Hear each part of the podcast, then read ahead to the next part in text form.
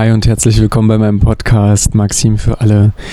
Heute ist mein Gast Bernd dabei und wir werden über Vatersein sprechen. Bernd ist selbst Vater von fünf Kindern und wir werden erfahren, wie es für ihn doch vor nun einigen Jahrzehnten war, Vater zu sein. Mittlerweile hat sich einiges verändert. Vieles ist leichter geworden, dank auch den Generationen vor uns, die viele Fehler schon für uns gemacht haben, die wir nun einfach nicht nochmal machen müssen.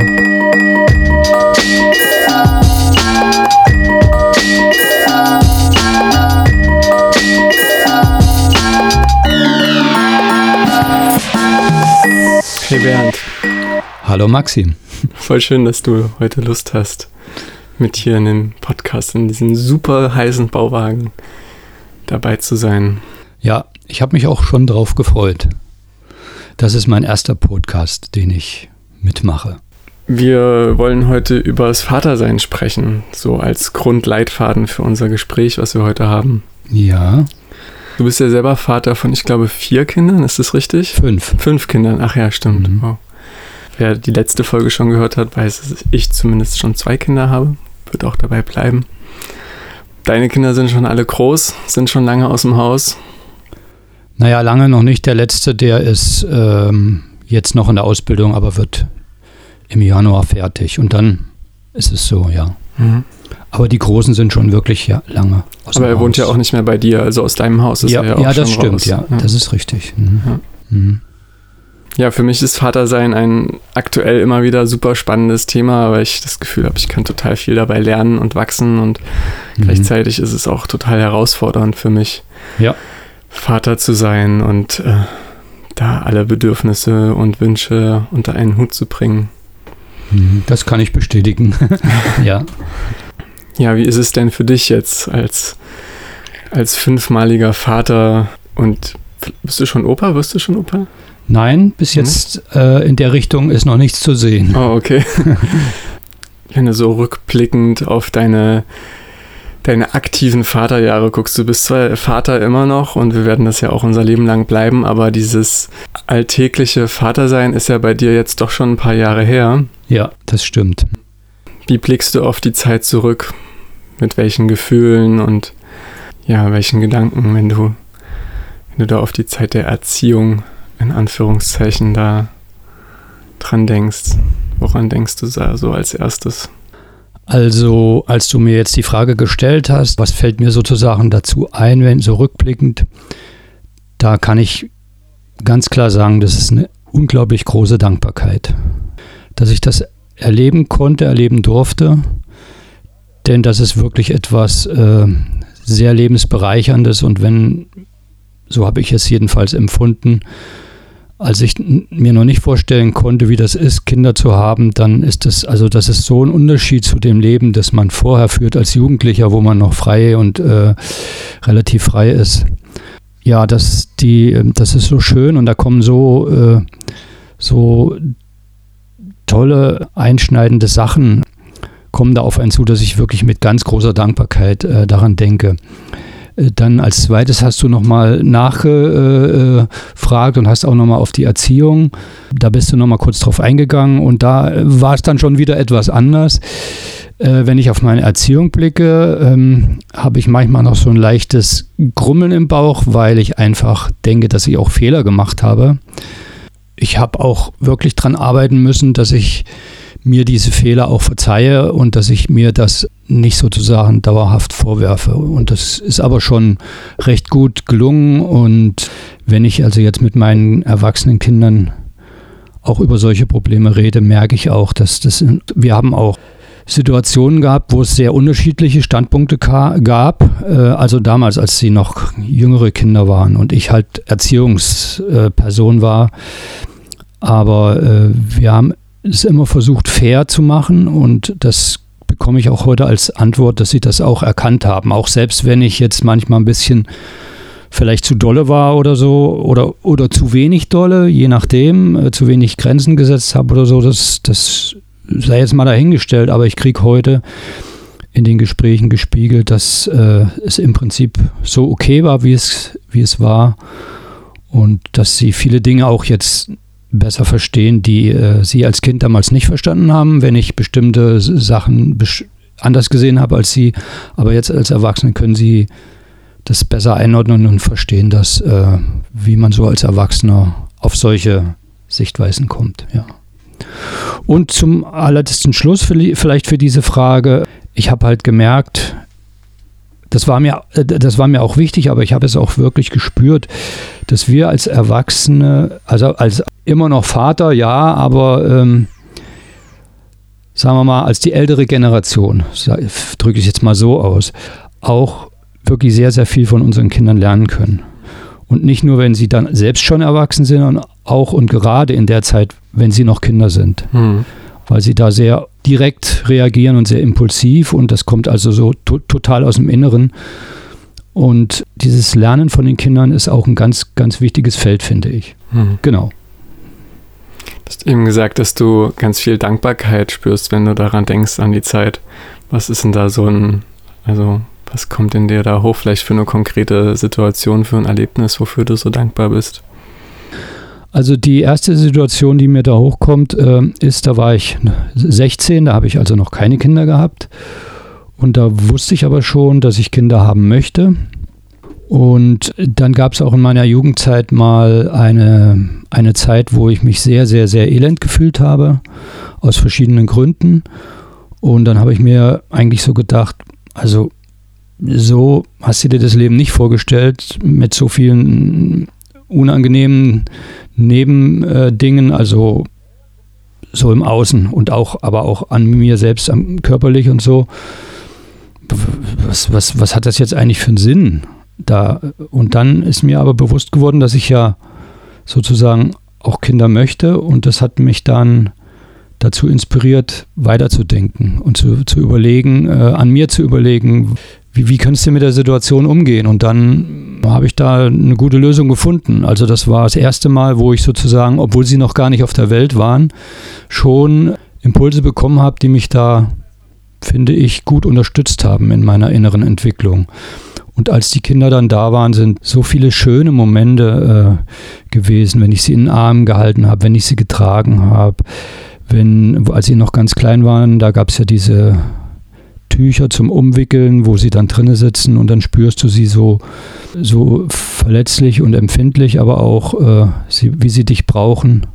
Und das ist, also das hätte ich mir nicht vorstellen können, wenn ich es nicht selbst erlebt hätte. Ja, oder wenn, wenn ich jetzt äh, irgendwie auf dem Sofa oder auf dem Teppich lag und eines der kleinen Kinder dann sozusagen gekrabbelt kam und hat sich dann auf die Brust gelegt und ist dann eingeschlafen. Das ist, das äh, kann man eigentlich nun, man kann es zwar erklären, aber wenn man es nicht selbst erlebt hat, dann finde ich, ich, ich hätte es mir so nicht vorstellen können, dass das so tief geht, ja. Mhm. Schön. Und ist deine, ähm, deine Rührung, die damit einhergeht, die ich gerade so wahrnehme, war die schon direkt beim ersten Kind? War das auch schon so rührend und schön für dich oder war das ein Prozess, der dann erst mit den späteren Kindern so intensiv wurde? Also es war definitiv ein Prozess. Und zwar war das so, als, die, als meine Frau dann nach Hause kam mit dem ersten Kind. Und da war also völlig klar, die beiden sind unzertrennlich, sage ich jetzt mal so, Mutter und Kind ist ja auch von der Natur so gemacht. Und äh, das ist natürlich dadurch auch für mich erklärbar gewesen, weil die Mutter ja neun Monate lang das Leben in ihrem Bauch spürt und da entwickelt sich so ein, so ein Zusammengehörigkeitsgefühl, was du als Mann, äh, also was ich eben so ja nicht hatte. Ich habe zwar auch den Bauch gestreichelt und so, aber eigentlich mu muss ich sagen, wusste ich am Anfang nicht so richtig, wie ich mit der Sache umgehe. Und dann ist es auch so zerbrechlich, das kleine Kind, und dann musste ich erst mal lernen, wie man es überhaupt richtig legt. Äh, ich, ich, ich, ich, wollte es so nehmen und äh, das ist natürlich völlig falsch und, und solche Dinge. Und dann ist eine Situation eingetreten, es war also nachts. Ich kann heute nicht mehr sagen, wie das genau zustande gekommen ist. Eigentlich äh, war kein Licht an. Es war mitten in der Nacht. Ich bin wach geworden und habe dieses kleine Kind, was ungefähr da vier oder sechs Wochen, vielleicht waren es auch acht Wochen alt war, habe ich sozusagen dann betrachtet. Es lag zwischen der Mutter und mir und ich habe es schlafend angeguckt. Und plötzlich hat es die Augen geöffnet und hat mich angeschaut, richtig voll angeschaut. Und äh, wenn man selbst Vater ist, weiß man am Anfang, die ersten Wochen ist, ähm, ist das Kind auch, hat auch unkoordinierte Bewegungen. Es muss ja erst lernen, seine Gliedmaßen zu gebrauchen und auch die Blicke sind nicht immer fixiert. Das kommt dann erst mit der Zeit. Und äh, in diesem Moment hat er das aber voll gekonnt und nicht nur das, obwohl diese Bewegungen noch total unkoordiniert waren, es war also diese Zeit noch, hat er plötzlich äh, gelächelt, hat seine Hand genommen und hat über meine Wange gestrichen. Und dann ist er wieder eingeschlafen. Ja. Und da ist etwas in mir passiert, das kann ich also nicht mit Worten beschreiben. Das war wie so ein Energiestoß. Also, und da ist um es mal vielleicht so einfach zu sagen, da ist die Liebe in mir plötzlich entfacht gewesen zu diesem Wesen. Und das hat dann bis heute angehalten. Also das haben, davon haben dann alle anderen Kinder, die danach kommen, kamen, profitiert. So. Also da, das Jüngste hat sozusagen da diesen Weg geöffnet. Ja. Und wieso ich den da sehen konnte, obwohl wir ja eigentlich kein Licht an hatten. Und soweit ich jetzt weiß, es ist äh, ja, das ist noch bei den Großeltern gewesen, ist da auch keine Straßenlaterne so, dass die reinscheint. Ich kann es nicht erklären, ich weiß es nicht. Ich habe aber die Szene total deut deutlich gesehen. Ja. Du meintest eben, dass ähm, deine damalige Frau mit dem Kind dann nach Hause kam. Du warst aber bei der Geburt nicht dabei, oder? Nein, das war 1984. Da war das überhaupt nicht üblich. Da hat man, hat man als Mann nicht mal mit einer Silbe dran gedacht, dass es sowas überhaupt möglich ist. Es war eben klar, und dann war das auch noch eine, ein Dorf, wo wir damals gelebt haben, und da war ganz klar, ähm, also es gab im ganzen Dorf nur ein Telefon, mhm. ja, und also für alle Beteiligten, also das war ein Ort, da waren 140 Leute inklusive Kleinkinder, gab es also ein Telefon und jeder wusste von jedem Bescheid. Also das ganze Dorf wusste, die Frau ist jetzt im Krankenhaus und, und, es kann nicht mehr lange dauern, dann kommt die gute Nachricht und die wird durchs Telefon kommen. Mhm. Und das stand in der Kneipe. Und dann äh, haben natürlich die Männer nur drauf gewartet und dann kam einer und hat mir das mitgeteilt, ist alles in Ordnung, ist schön, jetzt gehen wir eintrinken, jetzt gießen wir das. So, so ist das gewesen, ja. Mhm. Ja, schön. Also ist auch irgendwie, klingt auch romantisch, ne, dass dann die ganze Gemeinschaft daran so beteiligt ist. Ja, könnte man so auch sehen. Stimmt. Gleichzeitig irgendwie sehr unvorstellbar mittlerweile. Ja, ich glaube mittlerweile sehr unvorstellbar und eigentlich auch sehr schade, denn ich habe es dann, obwohl ich insgesamt fünf Kinder habe, nur einmal erlebt. Äh, und zwar beim vierten Kind, weil bis zum dritten Kind war es eigentlich immer noch unvorstellbar. Das kam dann 1990. Da war die Wendezeit. Da war bei uns noch alles wie, wie früher sozusagen, also wie im Osten. Und da haben wir uns auch mit solchen Sachen gar nicht beschäftigt. Da mussten wir sehen, dass wir irgendwie finanziell und arbeitsmäßig überleben. Denn da äh, äh, hat sich alles komplett geändert. Unser gesamtes Leben hat sich geändert. Da war da noch nicht dran zu denken. Und als das nächste Kind dann sozusagen geboren wurde, das war dann 1998, da kam das dann in greifbare Nähe. Und dann habe ich auch das sofort angenommen und wollte das auch. Und da habe ich das dann erlebt. Und das war ebenfalls wieder so eine unvorstellbar schöne Erfahrung und so unbeschreiblich eigentlich, dass ich es sehr bedauere heute, dass ich bei den drei ersten, bei den größeren halt nicht dabei sein konnte. Also das würde ich auch heute jedem Vater, der Vater wird, empfehlen, das zu machen. Und ich würde es auch machen, aber kann man eben nicht zurückdrehen, ist halt so. Warum ja. warst du dann beim fünften Kind nicht mehr? Beim fünften? Kind, äh, äh, das ist eine Frühgeburt gewesen.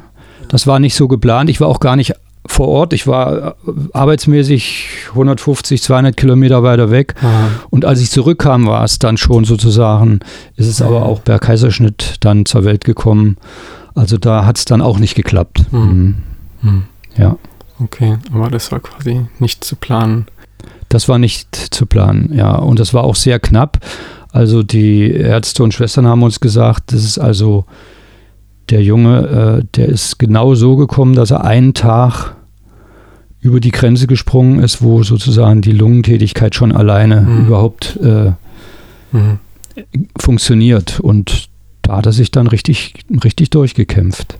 Also eine Freundin von uns, die hat ähm, als Babygeschenk eine Mütze gestrickt für das Kind und sie hatte keine Vorstellung, wie, äh, sie hat ja selbst auch Kinder gehabt, zwei, aber sie, die, die waren nicht als Frühgeburt zur Welt gekommen und sie hatte keine Vorstellung, wie groß so ein Kinderkopf ist, so eine Frühgeburt, und dann hat sie eine Babypuppe als Vorlage genommen. Und für die hat sie diese Mütze gestrickt und die war dann noch zu groß. Wow. Ja. Mhm. Also unvorstellbar klein. Mhm. So ein Wesen. Mhm. Und der lag auch im Brutkasten, aber hat er sich gut, ähm, gut hochgearbeitet. Und ich möchte mal sagen, in einem halben Jahr oder so hat er auch die, das aufgeholt gehabt gegenüber Gleichaltrigen jetzt. Mhm. Okay, und heute ist er gesund und. Ja, ja, heute ist er gesund und fast noch ein Stückchen größer als ich und auch etwas kräftiger. Mhm. Ja, also genau. Mhm. Ja, danke schon mal für deine ersten Einblicke in dein, in dein Leben, dein Vatersein. Ja. Du meintest eben, dass du auch einige Fehler gemacht hast oder Sachen gemacht hast, die du anders machen würdest mittlerweile. Ja, das stimmt. Ähm, Gibt es da so einen größten Fehler oder grö mehrere größte Fehler, wo du denkst, das würdest du heute auf keinen Fall mehr so machen? Ja, das gibt es. Ähm, der erste Fehler war bei unserem ersten Kind. Also, wir hatten ja keine Ahnung von Kindererziehung. Auch meine Frau nicht. Sie war sehr jung. Sie war 19. Und natürlich, äh, und wir haben bei der Mutter gewohnt und sozusagen im Haus der Großmutter. Und die Mutter hatte auch vier Kinder bekommen, hatte also auch Erfahrung und die Oma auch. Und natürlich haben wir uns auf die Erfahrungen dieser Frauen verlassen. Und mhm. äh, da hieß es eben, wir müssen auch aufpassen, dass die Kinder sozusagen äh, uns nicht auf den Kopf rumtanzen. Mhm. Und äh, die kann man ruhig schreien lassen, das ist egal. Äh, Im ersten Vierteljahr ist das so. Und die müssen halt hauptsächlich schlafen. Und ich habe wirklich gedacht, gut, das ist nun mal so, die haben die Erfahrung das musst du jetzt akzeptieren, so ist das eben. Aber mein Herz hat eigentlich hm. geschrien, wenn ich mir überlegt habe, oder manchmal habe hab ich ja mitgekriegt, wenn wir dann so nach einer Stunde Schlafenszeit ähm, in das Zimmer gekommen sind, etwas weiter weg.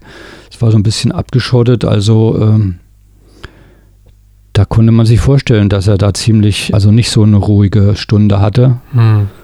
Und da habe ich gedacht, das kann nicht richtig sein. Und äh, aus der heutigen Sicht war das eindeutig ein Fehler. Also wir haben da sicherlich auch innere Dinge gelegt oder, oder vielleicht ähm, so eine Art Urvertrauen nicht so äh, herstellen können, wie es von der Natur eigentlich vorgesehen gewesen wäre. Hm.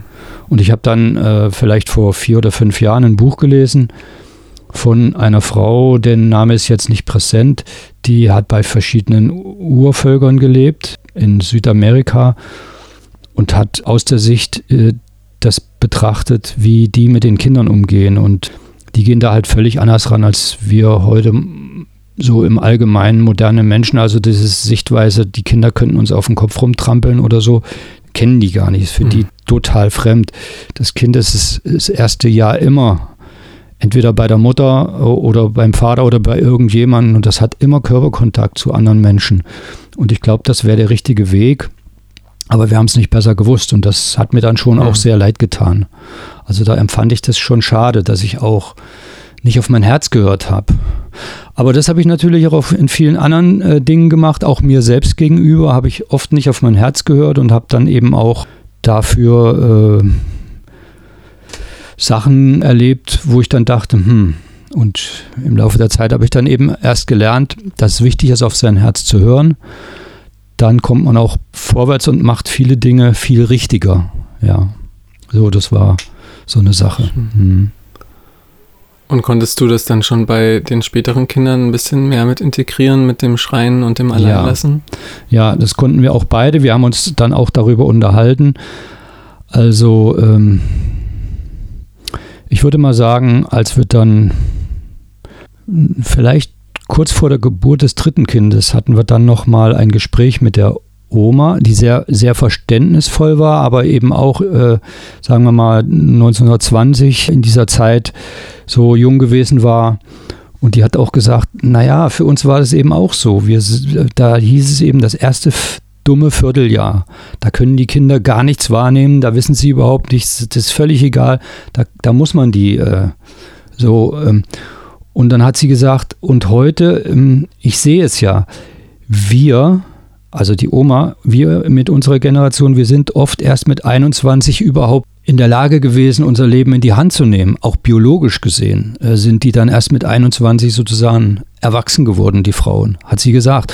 Und heute, mit 14 geht das los und dann könnten die äh, Mädels eigentlich eine Familie gründen, so von der Sache her. Ne? Mhm. Und sie hat du meinst jetzt vor allen Dingen biologisch, weil ja biologisch, sagen, ja biologisch. Jetzt geistige wirklich. Reife haut es ja in der Regel nicht hin mit 14. Naja gut, äh, ja das stimmt, aber äh, äh, die biologische, aber mit mit 17 und 18 ähm, war ja ihre Enkeltochter. Äh, wir hatten uns ja dann in dieser Zeit schon kennengelernt, hat sie auch selber gesagt, die ist mit 17 schon meilenweit weiter gewesen als ich mit 21. Hm. Und sie hat dann selbst herausgefunden für sich, dass das eigentlich nicht gut war. Und sie wusste dann ja auch, sie hat ja auch gelesen, Untersuchungen der Biologen und so, dass das gar nicht stimmt mit dem, ah ja. mit dem ersten dummen Vierteljahr, weil das stimmt überhaupt nicht. Wir wissen das ja sogar im Mutterleib nimmt das Kind alles wahr. Ja, ja dass das nicht stimmt, das ist mir auch klar. Aber was ich noch nicht wusste, was ich spannend finde, dass das anscheinend auch auf die biologische Entwicklung äh, mit Einfluss nimmt dann. Ja, ja, genau. Ja, spannend. Okay. Und das sind, äh, also wenn du nun mal heute guckst, ich glaube, heute haben die Mädels so mit 13 so ihre erste Periode und das war, und die Oma mit 21, ich meine, das sind mhm. acht Jahre dazwischen. Mhm. Ja? Mit 21 hat sie die erste Periode. Ja, und, das hat, und sie hat wow. gesagt, das war damals normal. Ja. Ist ja eigentlich auch logisch, das, das Gehirn ist ja nicht also das ist ja, in, wir sind ja eine, eine komplette Person und wenn das Gehirn halt gerade in dieser Zeit nicht genügend gefordert wird, mhm dann verzögert sich offensichtlich eben auch die körperliche Entwicklung, mhm. wie wir äh, da jetzt sozusagen da mitgekriegt haben. Ne? Spannend. Mhm. Was du eben gesagt hast mit dem Schreien und dem Alleinelassen, musste ich auch an meine Mama denken. Und ihre Mama, also meine Oma. Als meine Mama klein war, wurde die auch immer also die musste auch funktionieren. Ihre Mama war auf dem Feld, die musste irgendwie den Acker machen. Kindergarten gab es irgendwie nicht, weil war ein Dorf weiter und es wäre zu zeitaufwendig gewesen, meine Mutter da in den Kindergarten zu bringen. Deshalb haben die die dann einfach Bindel fertig gemacht, in so einen kleinen Käfig da gesteckt. Richtig. Und dann war die drei Stunden alleine zu Hause, während ihre Mama auf dem Feld war. So. Ja. Und äh, genau, meine Oma meinte, ja, ach, die, die haben nicht geschrien, das war schon, war alles in Ordnung so. Ne? Und das, das fand ich auch echt krass, das zu hören, dass sie auf der einen Seite das erzählt, wie das früher war, aber das auch immer noch als in Ordnung empfindet und dann das nicht reflektiert, dass das vielleicht nicht so in Ordnung war, meine Mutter da stundenlang fast jeden Tag irgendwie alleine zu Hause zu lassen, in einem Alter, wo man ja auch genau diese körperliche Nähe braucht. Naja, das ist ja ein Punkt, den ich auch äh, bei mir festgestellt habe. Das ist natürlich auch schmerzhaft, wenn du dann äh, später feststellst, dass du bei deinen eigenen Kindern äh, Dinge gemacht hast, die dir dann leid tun. Und dieser, diesen Schmerz, der geht schon auch sehr tief. Und da muss man eben so, sozusagen auch innerlich erstmal äh, in sich die Bereitschaft schaffen, diesen Schmerz annehmen zu können. Das ist eben ein Prozess und deswegen verzögert sich das oft, so bestimmte Erkenntnisse und Re Selbstreflexionen. Mhm. Jedenfalls ist das so mein, äh, meine Beobachtung an mir selbst und auch wie meinst du, die verzögern sich? Also, dass die erst später im Leben kommen oder späteren Generationen oder? Später im Leben oder vielleicht gar nicht. Das kommt natürlich auf das mhm. Individuum an, ob es bereit ist, sich diesen Fehler äh, selbst äh, anzuerkennen. Also rein vom Verstand her, von den Informationen wären die Menschen viel leichter bereit, diese Dinge zu erkennen. Wenn es jetzt rein sachliche Informationen sind, die mit ihnen nichts zu tun haben, geht das auch viel besser. Ja. Aber wenn der Mensch selbst involviert ist und auch noch merkt, oh, da habe ich jetzt einen Fehler gemacht, und dann ist es auch nochmal was anderes, wenn ich äh, einen Fehler in meinem Garten gemacht habe oder ob ich einen Fehler mit meinem Kind gemacht habe, das jetzt vielleicht erwachsen ist und das dann auch mitkriegt oder Rede und Antwort haben möchte und so, das ist äh, schon mm, nochmal eine andere Größenordnung. So, das habe ich also bei mir auch festgestellt. Ne? Mhm. Deswegen hat es schon eine Weile gedauert, bis ich in der Lage war, äh, mir dann auch zu verzeihen, die Fehler, die ich später erkannt habe. Das, da musste ich schon richtig für arbeiten. Ja. Das glaube ich, ja. Mhm. Da bin ich ja selber auch immer wieder in dem Prozess. Also ich habe jetzt natürlich noch nicht so einen Abstand wie du zu deinen Kindern. Ich bin ja noch mittendrin im Prozess, aber ich sehe mich da ja genauso gut auch drin, was du erzählst. Also mit dem Selbstreflektieren und dann sich die Fehler einzugestehen und wie schmerzhaft das da ist, dann auch durchzugehen, um aber darauf, daraus dann wieder stärker und auch glücklicher und liebevoller zu kommen, wenn man dann merkt, wie viel doofe Sachen ich dann auch gemacht habe, so in den, also Inana ist jetzt vier geworden vor einer Woche. Mhm. Und so gerade so die ersten zwei Jahre habe ich auch echt viele Sachen überhaupt nicht gut gemacht, die so langsam hm. besser werden. Wo auch wodurch unser Vertrauensverhältnis also sehr schwierig war und jetzt auch erst so im letzten ein, zwei Jahren enger geworden ist, wo ich das Gefühl habe, also es ist natürlich immer noch nicht ausgeglichen jetzt zwischen äh, meiner Frau und mir, dass ich das Gefühl habe, wir haben so eine gleichberechtigte Stellung. Also wenn es hart auf hart kommt, ist Mama immer noch die Ansprechpartnerin mhm. und diejenige, aber ich bin ja auch davon überzeugt, dass grundsätzlich die Natur ähm, das so eingerichtet hat, dass die Kinder ihrer Mutter doch noch etwas näher stehen. Das ist auch irgendwie logisch äh, erklärbar. Ne? Und ähm, das werden wir als Männer vielleicht nie ganz schaffen, da diese hundertprozentige Gleichberechtigung des Kindes sozusagen so, aber das ist vielleicht auch gar nicht notwendig. Wir, wir ja. können ja auch andere Bereiche abdecken, wo die Frau jetzt äh, das nicht so gut kann. Und das ist eben für das Kind wichtig und das spürt das Kind auch und diese Bereiche möchte sich dann auch holen. Mhm. Ne?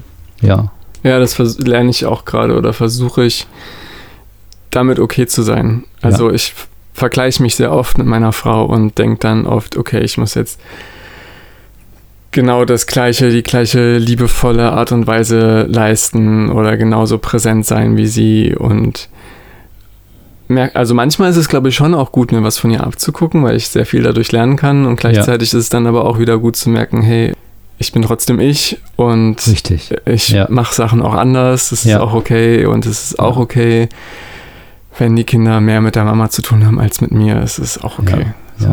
und, ja. da auch ein bisschen, bisschen liebevoller mit mir selber zu sein, ein bisschen entspannter. Ja, das ist auch wichtig, das stimmt. Hm. Wenn du jetzt keine Kinder gehabt hättest und jetzt so dein Leben ohne Kinder gelebt hättest, was denkst du, was du dann auf jeden Fall verpasst hättest an, an Lehre? Also ich glaube, ich hätte manchmal so ein bisschen den Lebenssinn vermisst. Hm. Und äh, wie, wie ich da eben vorhin erklärt habe, so diese, dieses Gefühl, das mir mein erstes Kind vermittelt hat, diese tiefe Liebe zu einem anderen Wesen, die hätte ich dann wahrscheinlich so nicht kennengelernt. Hm. Denn das ist ja eine ganz andere Art von Liebe äh, wie zwischen Mann und Frau. Also die ist ist eben anders. Und das hätte mir dann schon gefehlt. Aber das hätte ich dann wahrscheinlich nicht gewusst. Hm. Ja, das weiß ich ja eigentlich sozusagen erst dadurch, dass ich es erlebt habe. Hm. So, anders kann ich das gar nicht ausdrücken. Und ich glaube auch dadurch, dass ich schon mit 16 wusste, dass ich drei Kinder will. Und das war bei meiner Frau, die ja damals äh, auch noch jugendlich war, sozusagen, als wir uns kennenlernten war es ja auch so, die wollte auch drei Kinder und da haben wir uns das sozusagen auch überlegt, wir wollen drei Kinder, dass dann fünf kamen, ist ja auch schön, aber drei wollten wir mindestens haben. Hm. Und ich bin auch heute davon überzeugt, dass wir, wenn wir auf die Welt kommen, eine Art Seelenplan haben, also so eine Art Landkarte oder so. Und unser innerer Kapitän versucht die auch, also diese Route auch anzusteuern und dieses Ziel auch anzusteuern. Und ich denke mal, dass, dass ich dann sozusagen auch mein Ziel äh, ein Stück weit verpasst hätte, wenn ich keine Kinder bekommen hätte. Mhm. Weil das wohl sicherlich auf meinem Lebensplan stand. Mhm. So empfinde ich das heute auch. Mit dieser Deutlichkeit, mit der ich das als 16-Jähriger schon gefühlt habe, dass ich das möchte und dass die mir damals schon, also das Wissen, dass die dann mal da sein werden, mich damals schon weitergebracht haben in meiner inneren Entwicklung. Das denke ich mir heute, äh, würde ich sonst vielleicht so nicht erlebt haben. Ne? Ja, das könnte ich dazu sagen. Hm. Gibt es noch was anderes, was auf deinem Seelenplan steht, was du noch machen musst oder willst?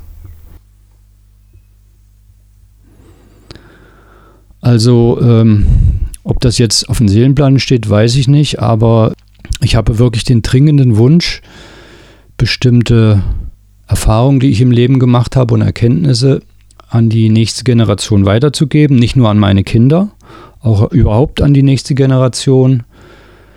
Genau, das wäre eine Sache und ich habe den dringenden Wunsch, es weiterzuleben, dass es unglaublich wichtig ist, dass wir älteren Generationen eben auch eine Menge von den jungen Generationen lernen können. Hm. Und das sage ich nochmal explizit dazu, nicht nur von denen, die jetzt zum Beispiel selbst schon 18 sind oder so, sondern auch von, von kleinen Kindern. Hm äh, die manchmal so Wahrheiten rausplatzen, die ein Erwachsener nie sagen würde. Durch seine Erziehung und Konditionierung bringen die manchmal Wahrheiten derart ans Licht und das ist durchaus wichtig, das auch zu akzeptieren. Also sagen wir mal, als unser erstes Kind geboren wurde, war ja noch die große Tendenz da, dass äh, wir durch unsere Lebenserfahrung, 20 oder 30 Jahre Lebenserfahrung, die wir unseren Kindern voraus haben, auch so ein bisschen, hm, wie soll ich mal sagen, ich will jetzt nicht sagen besser sind, aber eben einfach mehr wissen und, und, und immer so ein bisschen eine Stufe höher stehen diesbezüglich. Und das finde ich mittlerweile, mittlerweile völlig falsch. Das das ist nicht so. Also wir wissen ja heute auch, dass Kinder mit einer fertigen Seele sozusagen auf die Welt kommen. Ihr Körper muss sich noch entwickeln, aber die Seele kann durchaus komplett äh, genauso reif sein wie die eines Erwachsenen. Und das müssen wir auch akzeptieren.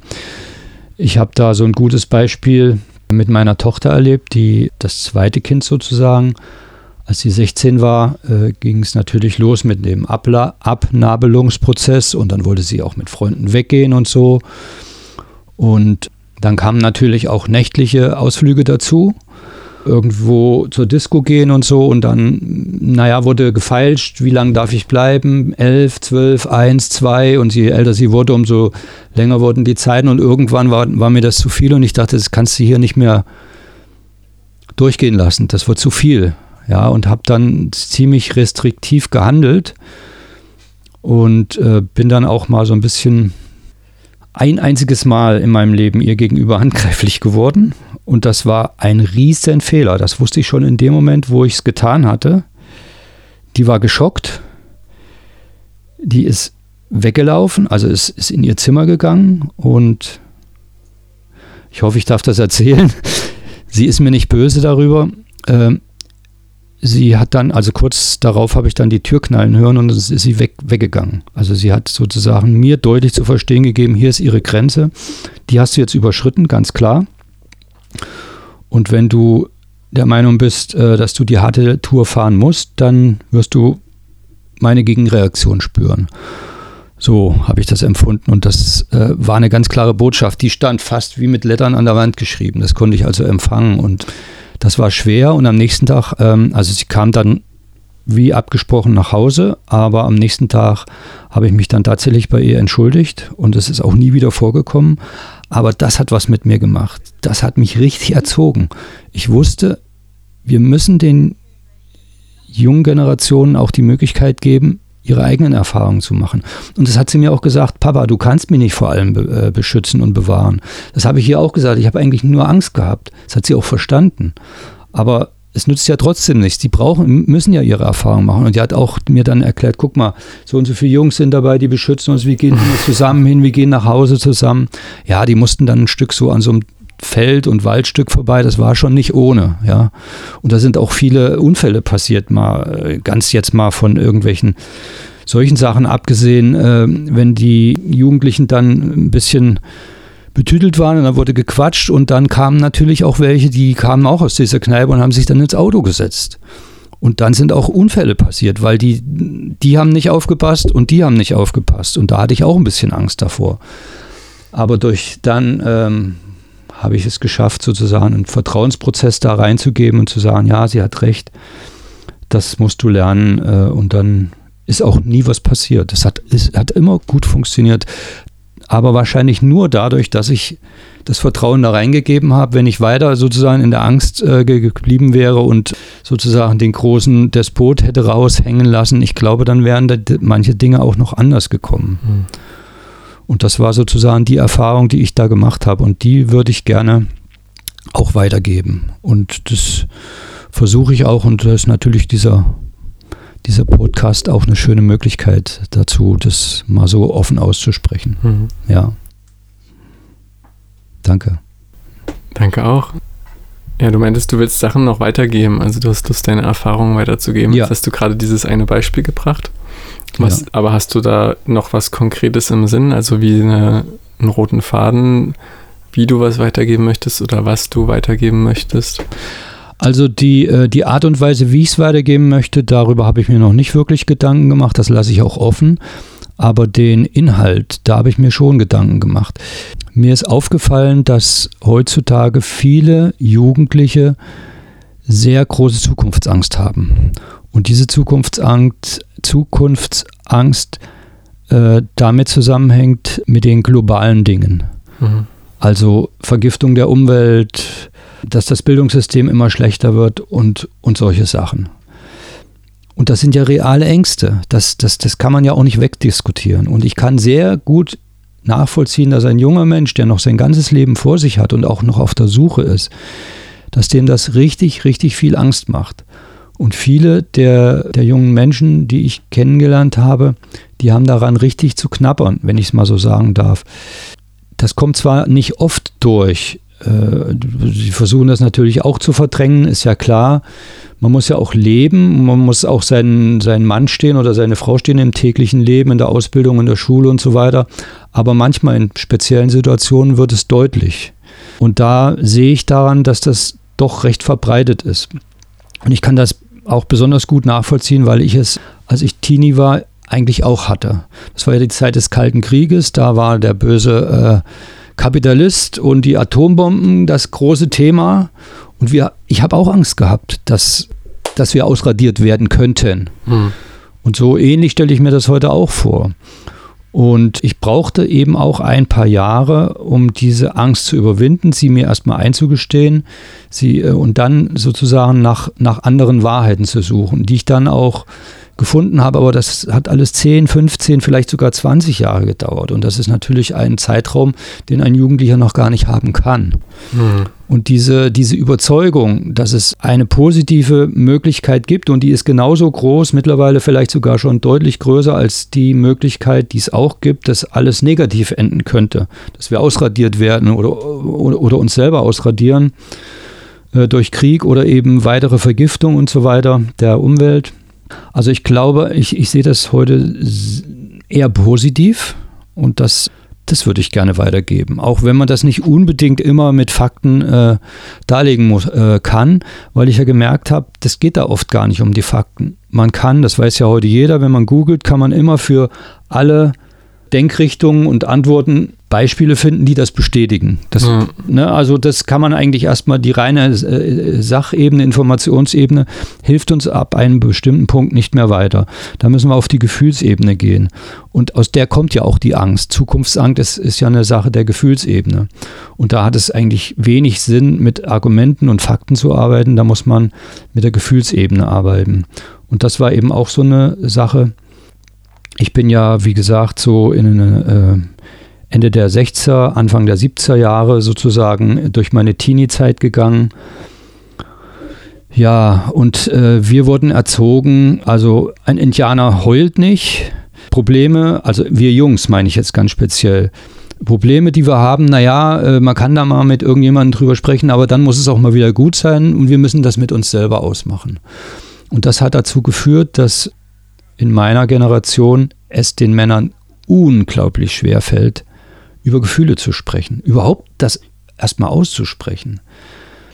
ich habe mich dann irgendwann, oder ich bin auch gefragt worden, was ist das so Schwere dran? Ich habe dann rausgefunden, naja, ich habe dann selber das Gefühl, dass ich ein, ein Schwächling bin. Das, also man darf, Männer dürfen keine Gefühle zeigen, das geht überhaupt nicht. Und darüber zu springen, das war sehr schwer. Und weil ich eben diese Dauer des Prozesses ja am eigenen Leib erlebt habe, gut, bei jungen Menschen äh, geht das viel schneller, weil die in einer anderen Zeit jetzt leben. Aber trotzdem das aufzulösen und dann äh, eben auch gerade Jungs äh, zu ermuntern, über ihre Gefühle zu sprechen, auch wenn es am Anfang sich sehr, sehr, sehr fremd anfühlt und einem äh, Angst macht. Äh, trotzdem es zu tun, denn das ist der einzige Weg. Hm auch im sozialen Miteinander, auch mit den Frauen. Frauen erwarten das auch mittlerweile. Also jedenfalls ist das so meine Erfahrung. Sie möchten einfach auch Partner haben oder auch Arbeitskollegen, kann man ja überall anwenden, die eben auch auf der sozialen Schiene gut mitreden können und auch in der Lage sind, sich da gut zu positionieren. Ja. Spannend, dass du das nochmal so explizit sagst, weil in meiner Blase, in der ich so lebe, ist das wie selbstverständlich, was du gerade erzählt hast. Aber wahrscheinlich ist es das gar nicht. Also in dem. Ich habe schon das Gefühl, dass auch über Gefühle sprechen und auch Spiritualität und all die Dinge schon immer gesellschaftlich anerkannter werden. Aber wahrscheinlich ist es noch nicht so ausgeprägt, wie, wie es sein könnte. Ja, äh, das sehe ich auch so. Also zumindest in meiner Generation. Und ich merke auch, dass, dass es einen großen Teil der äh, von mir Gleichaltrigen, insbesondere Männer gibt, die darüber gar nichts wissen wollen. Ja. Also die sind so groß geworden und sie haben ihr Leben so bestritten und das äh, war alles richtig, sonst wären sie nicht da, wo sie heute sind. Das muss man auch anerkennen.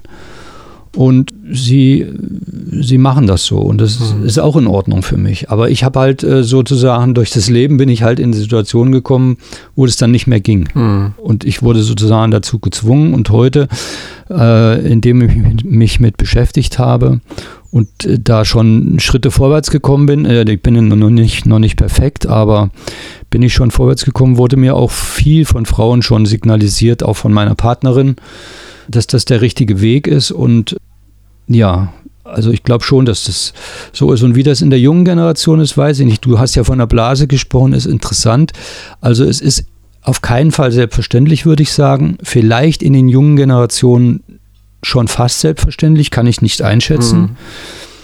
Mhm. Äh, aber ähm, aber es ist ja alle Bevölkerungsschichten oder alle Altersgruppen stellen ja letztendlich die Bevölkerung dar und also insofern äh, sind auch wir Alten sozusagen an der, an der Schaffung des Bewusstseinsfeldes beteiligt und da muss man das schon auch in Betracht ziehen, dass das dann eben noch mhm. auch noch andere Sichtweisen Gut, gibt. Ja. ja. Naja, und wenn ich aber auch gerade an die, wir leben ja hier auf dem Land, auf einer, in einer relativ kleinen Stadt und wenn ich hier die ganzen Schulkinder und Jugendliche mir anschaue, die durch die Straßen laufen und mit was für Musik die durch die Straßen ziehen, dann, wenn ich daran denke und was du gerade erzählt hast, dann kann ich mir auch gut vorstellen, dass die nicht unbedingt über Gefühle sprechen. Ja, ja, das wird wohl so sein, mhm. genau. Die müssen erstmal um Anerkennung kämpfen. Mhm die sie eben im Außen suchen und die können sie aber im Außen niemals finden. Sie müssen sie sozusagen bei sich finden. Und das wäre auch so ein Punkt, wo ich gerne mit Jugendlichen arbeiten möchte oder würde. Also nicht, vielleicht nicht unbedingt arbeiten, aber wenn es die Situation erfordert, das auch so deutlich zu sagen, dass sie die Kraft in sich finden müssen. Mhm.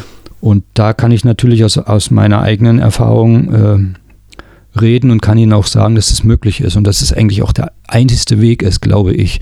Vielleicht gibt es andere Wege, die ich nicht kenne, das kann natürlich sein, aber ähm, das ist auf jeden Fall ein gangbarer Weg, in sich die Kraft zu finden.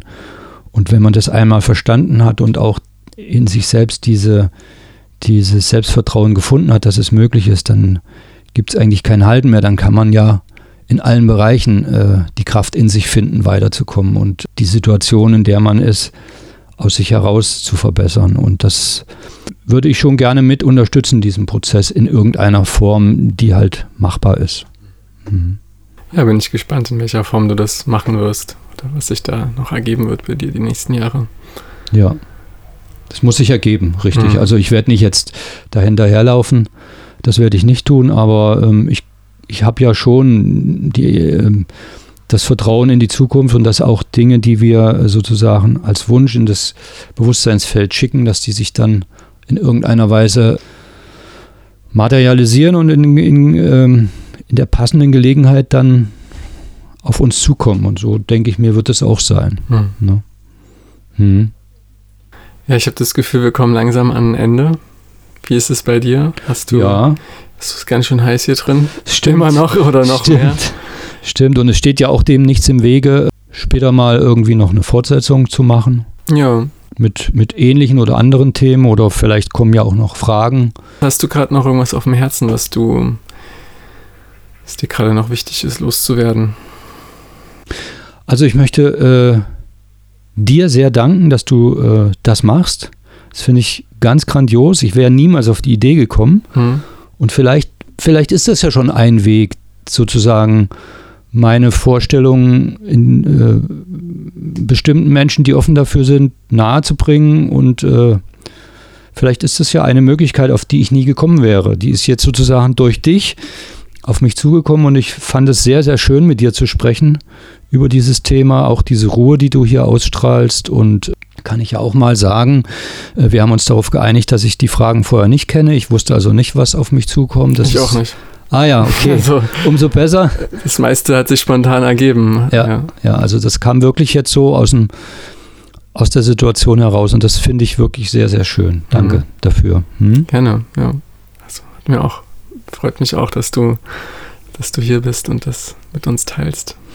Ich äh, würde mir wünschen für dich, dass diese Podcast-Reihe, sie heißt ja Maxim für alle, das hast du mir verraten, mhm. äh, angenommen wird von Menschen, dass sich die möglichst viele anschauen und auch interessant finden.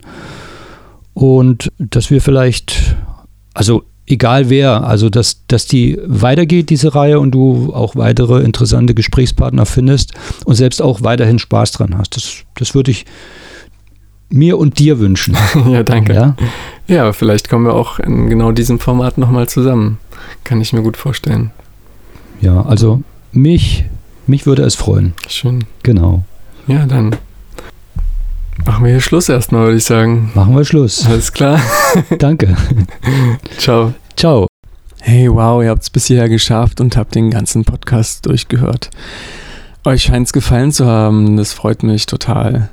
Wenn ihr mich unterstützen wollt und den Podcast teilen wollt mit euren Freunden, würde mich das noch mehr freuen.